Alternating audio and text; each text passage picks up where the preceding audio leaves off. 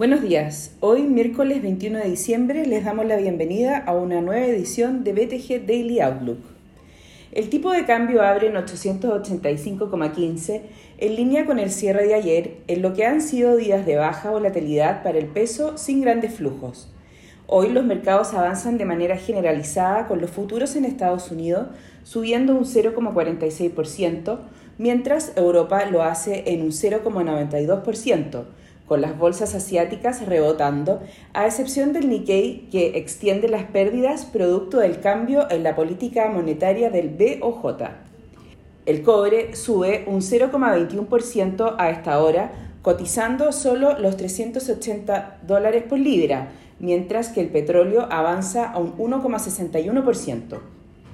Comenzamos a ver días de menor liquidez a medida que nos acercamos a fin de año, tras registrar uno de los peores desempeños para la renta variable y la renta fija en más de una década durante el 2022, con algunos analistas anticipando un mejor 2023. Según una encuesta a 22 estrategas realizada por Bloomberg, el S&P 500 terminaría el 2023 en 4.078 puntos, lo que representa un alza de aproximadamente 7% respecto al cierre de ayer, con un rango de proyecciones que van desde caídas de 11% hasta avances de 24%. Las proyecciones, de todos modos, apuntan a una primera mitad del año difícil con revisión a la baja en las utilidades corporativas.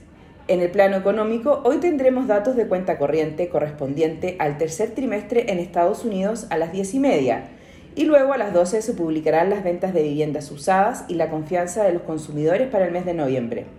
En Alemania la confianza del consumidor se recupera levemente, aunque aún permanece en terreno muy negativo. El tipo de cambio abre en 885 en línea con el cierre de ayer, en lo que han sido días de un rango acotado para el tipo de cambio. Técnicamente la resistencia estará marcada en 888, la media móvil de 200 días y luego 895, mientras que a la baja los soportes estarán en 885 y luego 879 y 875. Muchas gracias por acompañarnos en esta edición de BTG Daily Outlook. Los esperamos mañana en un nuevo informe.